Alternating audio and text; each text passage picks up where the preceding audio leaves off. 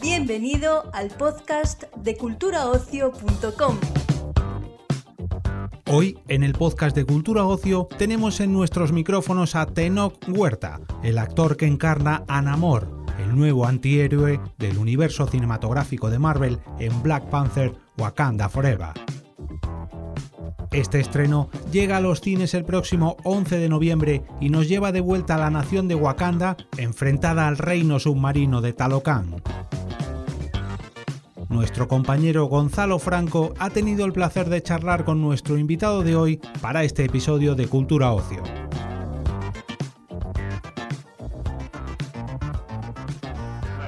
Voy a hacerla en español, Tenor. ¿Qué tal? ¿Cómo estás? Perfecto, gracias.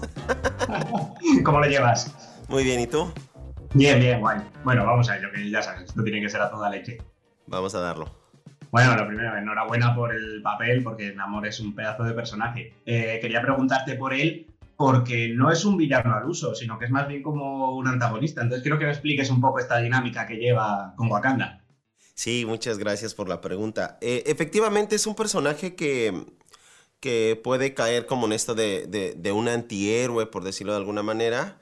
Pero creo que lo, lo, la clave ha sido que tanto Ryan como yo decidimos que el personaje tenía que ser construido desde su humanidad, desde su contradicción humana y sus motivaciones humanas más básicas y profundas, ¿no?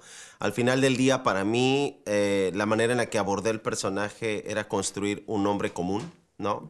A simple man, ¿no? Entonces, este, desde ahí, desde ahí lo abordé. Es un, es un tipo que está buscando proteger a su familia, proteger a su pueblo, proteger su cultura, proteger su ciudad, ¿no? Eso es todo lo que él busca.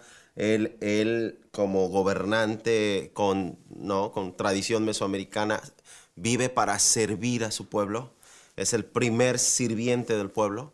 Entonces, eh, pues se dedica a eso, ¿no? Entonces, a partir desde ese, de, de esa postura de un hombre común con, con motivaciones comunes, fue que construimos al personaje, ¿no? Tomamos esa ruta.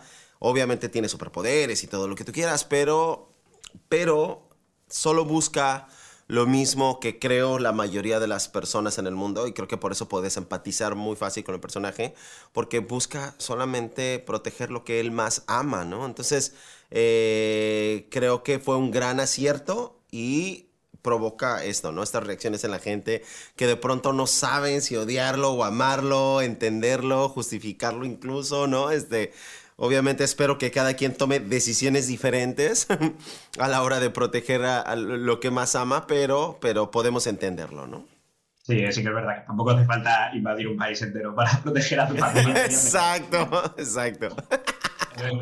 Eh, quería preguntarte también sobre la, esta tradición mesoamericana que has comentado, porque claro, Namor en los cómics tiene un origen totalmente distinto. Claro. Entonces, quería saber eh, cómo de importante es este tipo de representación latina eh, en Marvel, sobre todo porque tampoco eres el primero. Eh, también ha estado ahora Gael como Hombre Lobo, estuvo Oscar Isaac como Caballero Luna. O sea, ¿cómo de importante es esto? Sí, claro, este, creo que la representación eh, latinoamericana, sobre todo hablando de la raíz indígena, es sumamente importante porque por supuesto que existen esas representaciones y me parecen maravillosas, me parecen importantes y me parecen poderosas e incluso inspiradoras, pero hacía falta también esta otra parte, ¿no? Esta otra raíz, la raíz prehispánica, la raíz eh, mesoamericana, particularmente maya en este caso, pero digamos en general, eh, porque está eh, durante mucho tiempo a nosotros, los latinoamericanos, sobre todo los que tenemos la piel morena, nos han enseñado a sentir vergüenza de ser lo que somos, ¿no? La mayoría de los latinoamericanos exitosos que podemos ver eh, alrededor del mundo, pues tienen, tienden a tener la piel clara, ¿no? Facciones más europeas. Entonces, es difícil conectarte con, con, estas representaciones, que sí lo logras y todo, claro, pero de repente ver a alguien que se parece un poco más a ti, que además tiene un origen, ¿no? Innegablemente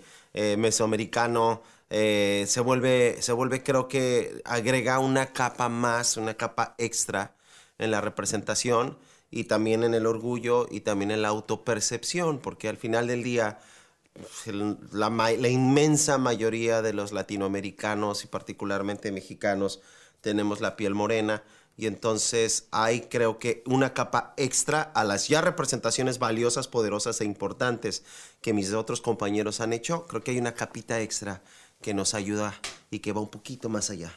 Totalmente. ¿Y crees que esto puede ayudar? Porque la primera Black Panther fue un, tuvo un impacto brutal, sobre todo en la comunidad negra. Entonces, eh, ¿crees que se puede dar un impacto similar en la comunidad latina, especialmente en personas de piel morena, como has dicho? Pues fíjate que la primera tuvo también un impacto fuerte en la comunidad latinoamericana. O sea, actores, compañeros míos, yo mismo, cuando vimos Black Panther 1, nos sentimos identificados, nos sentimos representados y nos dio mucho orgullo y mucha alegría cuando vimos la primera. Y porque al final del día ah, la América Latina se nutre de estas dos raíces fuertes y principales, ¿no?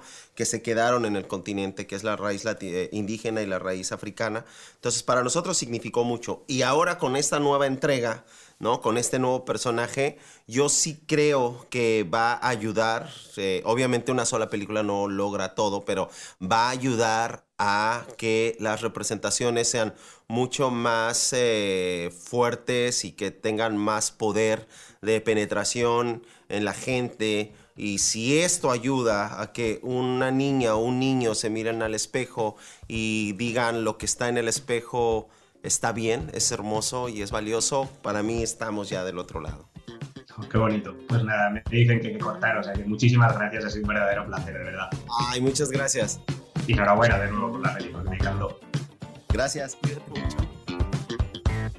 Despedimos esta entrega del podcast culturaocio.com invitándote a descubrir el resto de episodios de este podcast, así como todo el catálogo de programas de nuestra red a través de Europa Press barra podcast. Recuerda, todos ellos están disponibles en las principales plataformas de podcasting.